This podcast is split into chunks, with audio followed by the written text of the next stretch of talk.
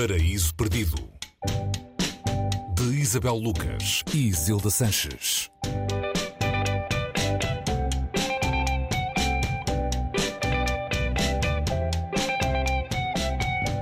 Olá, bem-vindos ao Paraíso Perdido. Hoje falamos de poesia de Cavafis, poeta grego. Constantinos Cavafis eh, nasceu em 1863 em Alexandria, no Egito faleceu em 1933, no mesmo dia em que morreu. É considerado um dos maiores poetas da língua grega, não publicou nenhum livro em vida, apesar dos seus poemas terem circulado, e apesar de ser considerado o maior poeta grego moderno, as traduções da sua obra em várias línguas nem sempre são consensuais. Olá, Isabel, boa tarde. Olá, Isilda. Uh, vamos falar então de poesia de Constantinos Cavafis. Uh, a propósito aqui da, da tradução, se calhar começava por te perguntar haverá sempre alguma intromissão do sentimento poético do tradutor uh, quando se trata, por exemplo, de um uh, vulto como o Cavafis. Uh, isso, isso é verdade? O, o tradutor não consegue libertar-se de si próprio para, para traduzir?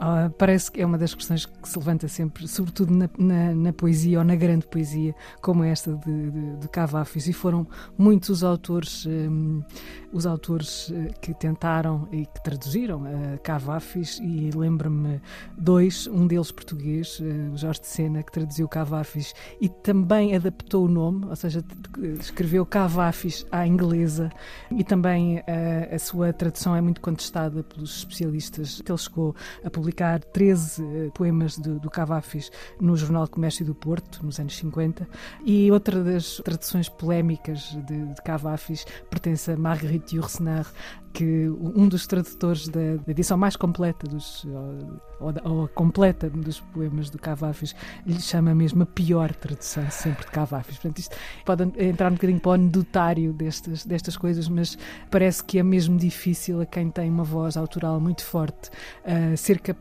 de apagar essa voz para, para, para dar a outra língua, não é? a poesia de alguém uh, com, com uma voz tão forte e tão poderosa como a de Constantino de Cavafis e não se, normalmente não se domina o grego, não é? Muitas traduções são feitas, aliás, tanto quanto sei, a partir do inglês. Sim, uh, Sena, Sena descobriu a partir de, de uma tradução inglesa e, e, depois é o cotejar de muitas traduções, ou seja, a maior parte de, dos tradutores de, de Cavafis cotejam as traduções que existem de Cavafis em muitas outras línguas para chegarem à, versão na, na, própria língua daquilo que seria uh, um Cavafis, uh, em português neste caso. Não é? Ele escreveu sobre arte, amor, sexualidade. Por que é que é tão importante?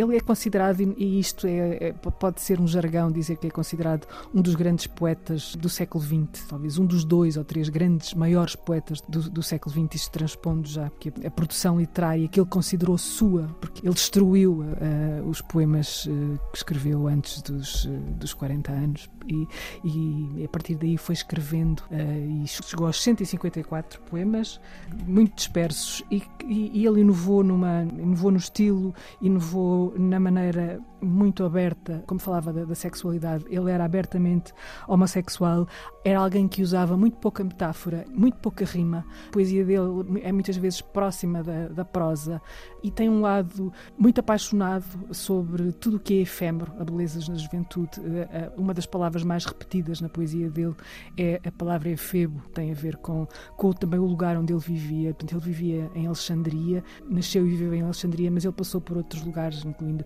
Inglaterra e, e Constantinopla. Portanto, mas uh, ele vivia por cima de um bordel, um, isso também não era, não era indiferente, não foi Ajuda. indiferente à, à criação. Uh, vivia perto de um templo, uh, o que também lhe trazia o outro lado e era alguém que um, gostava muito e foi muito influenciado pela poesia clássica uh, grega, pela história. Portanto, ele, uh, na, na, poesia dele há memória, há sexualidade, há um lado uh, não evidente do trágico, no sentido de, de, de desaparecer. Uh, é alguém que fala da beleza da juventude a partir da perspectiva do velho. E é alguém que foi escrevendo estes poemas, não no sentido de os publicar, de os mostrar a um grande público, mas ia distribuindo a pessoas que lhe eram próximas, a amigos.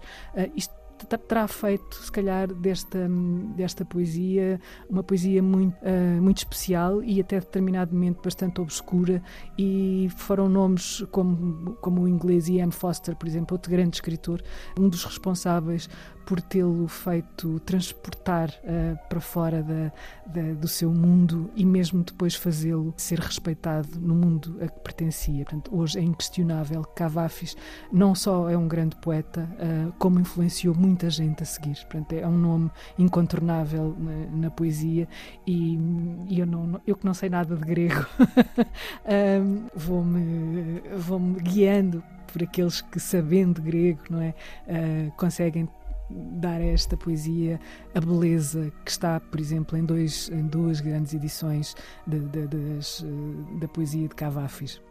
As duas edições de que falas são os poemas, eh, edição da Relógio d'Água, com tradução de Joaquim Manuel Magalhães e Nico Pratsinis, e também 145 poemas, eh, edição da Flop, com tradução de Manuel Rezende. Constantinos Cavafis, para descobrir, por sugestão da Isabel Lucas. Obrigada, Isabel, mais uma vez. Obrigada, Até para a semana. Até para a semana.